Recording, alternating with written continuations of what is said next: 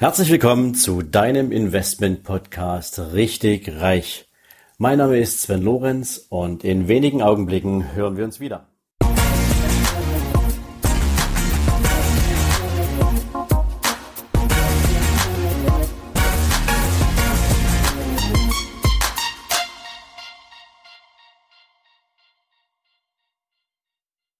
Herzlich willkommen zu einer neuen Ausgabe von deinem Investment Podcast Richtig Reich.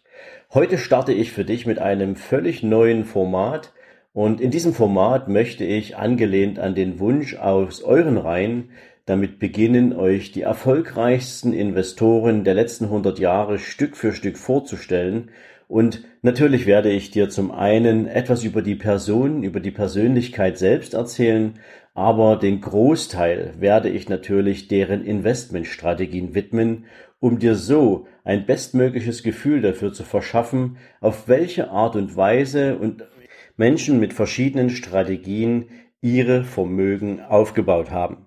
Und beginnen möchte ich heute mit meinem absoluten Lieblingsinvestor, wie könnte es auch anders sein, mit Benjamin Graham. Benjamin Graham wurde am 9. Mai 1894 in London geboren. Allerdings durch die Immigration seiner Eltern in die USA verbrachte er dort den größten Teil seines Lebens. Bereits mit 20 Jahren startete Benjamin Graham eine Karriere an der Wall Street und gründete dort gemeinsam mit einem Kollegen die Graham Newman Partnership eine der frühesten Formen der heutigen Investmentfonds. Er arbeitete extrem hart an wissenschaftlichen Erkenntnissen über Investorenverhalten, über Investmentverhalten beziehungsweise über das Verhalten der zugrunde liegenden Investments, also der Aktie als solches. Diese Erkenntnisse fing er an ab 1928 auch an der Columbia University of New York zu lehren wo ihm dort auch übrigens viele seiner zukünftigen Wegbegleiter als Studenten begegneten. Und das, was er über viele Jahre in seinen Untersuchungen und in seinen wissenschaftlichen Analysen an Erkenntnissen gewonnen hat, veröffentlichte er erstmals 1934 in seinem Buch Security Analysis. Allerdings muss man sagen, dass dieses Buch eher für die absoluten Profis geschrieben war. Es war voll von Fachbegriffen, es war voll von wissenschaftlichen Erläuterungen, so dass Benjamin Graham ein paar Jahre später das Buch sozusagen als Blaupause benutzend in einer neuen Version rausgebracht hat. Und das war das Buch, was eigentlich den absoluten Durchbruch beim Thema Value Investment gebracht hat. Der Name dieses Buches The Intelligent Investor was unter anderem später Warren Buffett als das Buch, als die Bibel des Value Investings bezeichnete. By the way, all die Bücher, über die ich jetzt hier erzähle und die hier benannt werden, werde ich für dich natürlich in die Shownotes packen, so dass du relativ schnell einen Zugang dazu bekommst, wenn dich das mehr interessiert. In seinen Ergebnissen der wissenschaftlichen Bewertung von Investmentstrategien kam Benjamin Graham immer mehr zu der Erkenntnis, dass nur die fundamentale Bewertung einer Aktie einen wirklichen Aufschluss darüber geben kann, ob man sie kaufen soll oder nicht, ob der Preis niedriger ist oder teurer als der eigentliche Wert des Unternehmens. Und damit entstand also die Grundlage des Value Investings.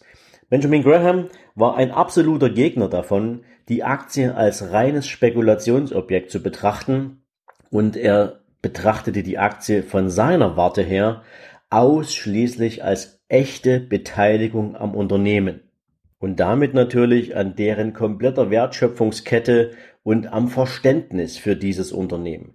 Er hat eine Aktie immer nur dann gekauft, wenn er auch das gesamte Unternehmen kaufen würde. Mit diesem Blick hat er sich den Unternehmen gewidmet und so seine strategischen Kaufempfehlungen entschieden. Aber wir kommen gleich nochmal ein bisschen intensiver auf die Art und Weise, wie er und wonach er seine Investments ausgewählt hat. Dass er mit dieser Art des Investments absolute Top-Ergebnisse erreichen konnte, hat er ganz speziell in der Zeit der großen Depression bewiesen. Diese begann mit dem Schwarzen Donnerstag am 24.10.1929 und zog sich hin bis in den Anfang der 40er Jahre. Und in dieser Zeit erwirtschaftete Benjamin Graham Renditen mit unglaublichen 22 Prozent per anno über diese gesamte Zeit. Also in einer Zeit, in der es quasi kaum ein Wirtschaftswachstum gab, in einer Zeit, in der quasi alles irgendwo am Boden lag, hat dieser Mann mit seinen Investments mehr als 20 Prozent pro Jahr an Erträgen, an Renditen erwirtschaftet. Aber wie hat Benjamin Graham das gemacht? Also die ganz simple Erklärung ist, er hat sich natürlich extrem intensiv auf das Thema Bilanzkennzahlen konzentriert. Diese hat er noch erweitert um Dividendenrendite und Verschuldungsgrad und so stellte er sicher, dass seine Entscheidung sich absolut auf das Thema Investition von dem Begriff der Spekulation auch abgrenzte. Mit den Investmententscheidungen beziehungsweise der Art, wie Benjamin Graham seine Investments auswählte, kamen auch zwei Begriffe extrem in den Fokus beziehungsweise sie bekamen extrem Bedeutung. Das war einerseits das Kurs-Gewinn-Verhältnis und zum anderen das Kurs-Buchwert-Verhältnis. So sagte Benjamin Graham zum Beispiel, wenn du mehr als das 15-fache der Jahresgewinne für ein Unternehmen bezahlst, ist es viel zu teuer. Also versuch ein Unternehmen weit unter 15 oder dem 15-fachen seines Jahresgewinnes zu kaufen. Und der zweite Faktor war, wenn du ein Unternehmen kaufst, dann sollte es niemals teurer sein als das 1,5-fache seines Buchwertes. Daraus ist dann auch eine spezielle Zahl entstanden, die wurde dann ja nach ihm benannt, die sogenannte Graham's Number. Aber diese jetzt hier zu erklären, würde sicherlich zu weit führen. Wenn du dich dafür interessierst, sie ist genau bezeichnet in seinem Buch Security Analysis, was ich dir wie gesagt hier auch gerne in die Shownotes packe.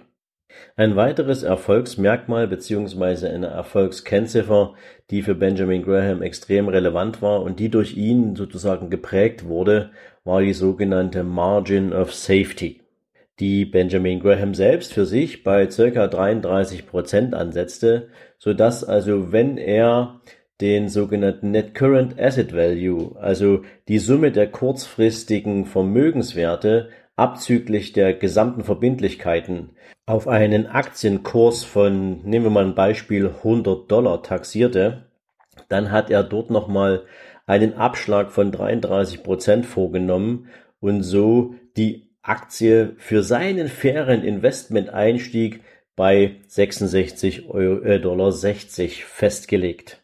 Und oberhalb dieses Kurses von 66,60 Dollar hätte er die Aktie nicht gekauft. Jetzt muss man allerdings wissen, es gibt zwei verschiedene Arten des Value Investment Ansatzes. Die eine ist die des sogenannten Liquidators und die andere ist die des Operators. Und ähm, Benjamin Graham hat ganz speziell für sich die des Liquidators angewandt, das bedeutet, er hat im Wesentlichen Aktien gekauft von Unternehmen, die wirtschaftlich nicht mehr so gut dastanden, die eigentlich schon kurz vorm Konkurs standen und sie deshalb natürlich extrem günstig waren und er sie aber nur wegen ihrem sogenannten Liquidationswertes gekauft hat. Das heißt also, wenn es dem Unternehmen aus eigener Kraft nicht mehr gelungen ist, aus den roten Zahlen zu kommen, wenn das Unternehmen aus eigener Kraft den Return nicht mehr geschafft hat, dann verdiente Benjamin Graham durch dieses Investment dennoch Geld, weil der reine Liquidationswert, also die Substanz des Unternehmens beim Verkauf immer noch mehr eingebracht hätte als das, was Benjamin Graham an Aktienkurs bezahlt hat. Das heißt also, Benjamin Graham ist zweigleisig unterwegs gewesen in Bezug auf diese Form des Investments. Das heißt, wenn das Unternehmen sein Ende gefunden hätte und alle wirtschaftlich verwertbaren Güter aus dem Unternehmen liquidiert worden wären, hätte er durch diesen Liquidationserlös pro Aktie immer noch viel mehr bekommen, als er an Einzelwert pro Aktie bezahlt hat. Wenn das Unternehmen aus eigener Kraft wieder zurück in den Markt gefunden hätte, dann hat natürlich Benjamin Graham durch die Wertsteigerung der Aktie im Besonderen verdient.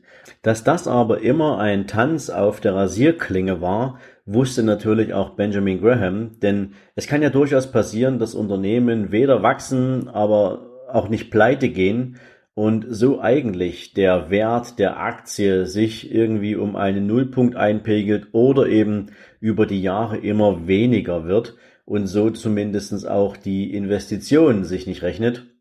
Und weil natürlich Benjamin Graham auch wusste, dass es diese Möglichkeit gibt, hat er eben nicht nur auf drei, vier, fünf, sechs verschiedene Werte gepitcht, sondern er hat sich einen großen Pool dieser Werte angeschafft.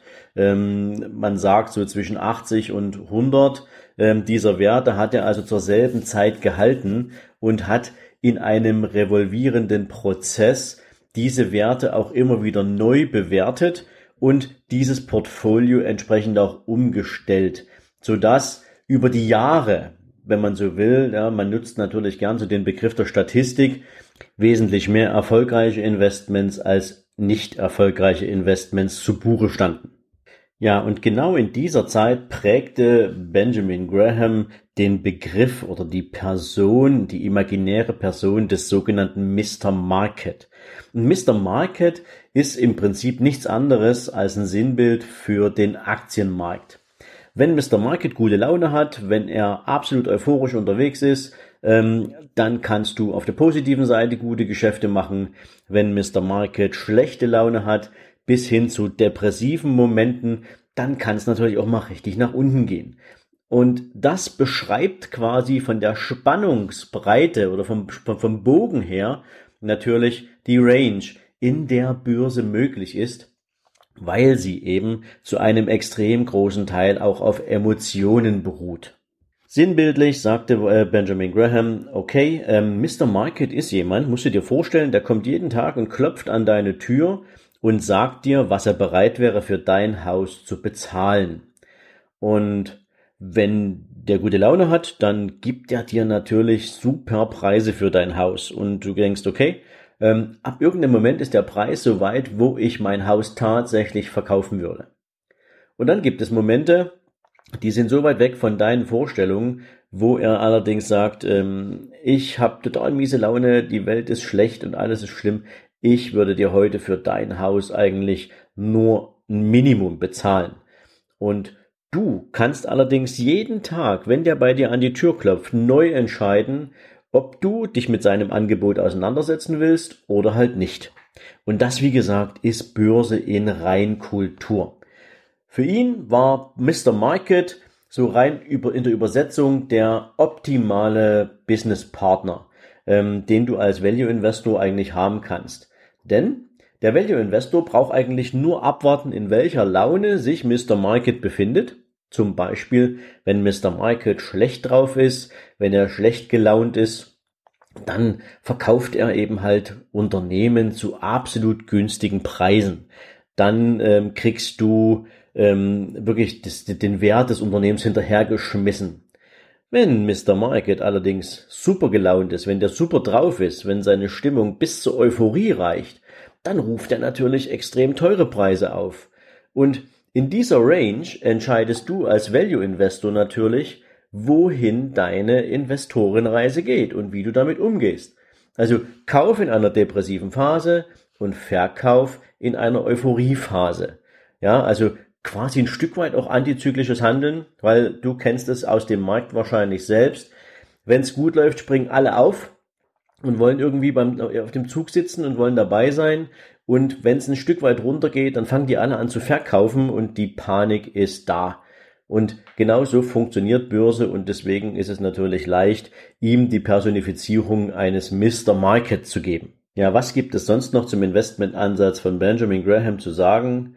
Ähm, das, was er getan hat, so wie er die Unternehmen bewertet hat, muss man natürlich feststellen, dass das ein extrem aufwendiger Prozess ist. Also du musst extrem viele, viele Zahlen studieren, du musst dir einen Überblick aus Zahlen zusammenstellen, die du nicht einfach aus einer Bilanz ablesen kannst, sondern zum Beispiel dieses, diese Zahl des Net Current Asset Value, den musst du dir halt errechnen und das ist natürlich für viele Investoren extrem viel kleinteilige Arbeit, so dass es natürlich für viele ähm, einfach zu aufwendig ist. Aber man muss es wissen, wenn du ein gutes Investment machen willst, solltest du die Zahlen kennen. Das gilt sowohl für den Unternehmer, der seine Zahlen kennen sollte, als natürlich umso mehr für den Investor, der seine Entscheidung, sein Kapital einem Unternehmen zum Arbeiten zur Verfügung zu stellen, davon ableiten muss. So, das war die allererste Folge der Investoren Stories für dich.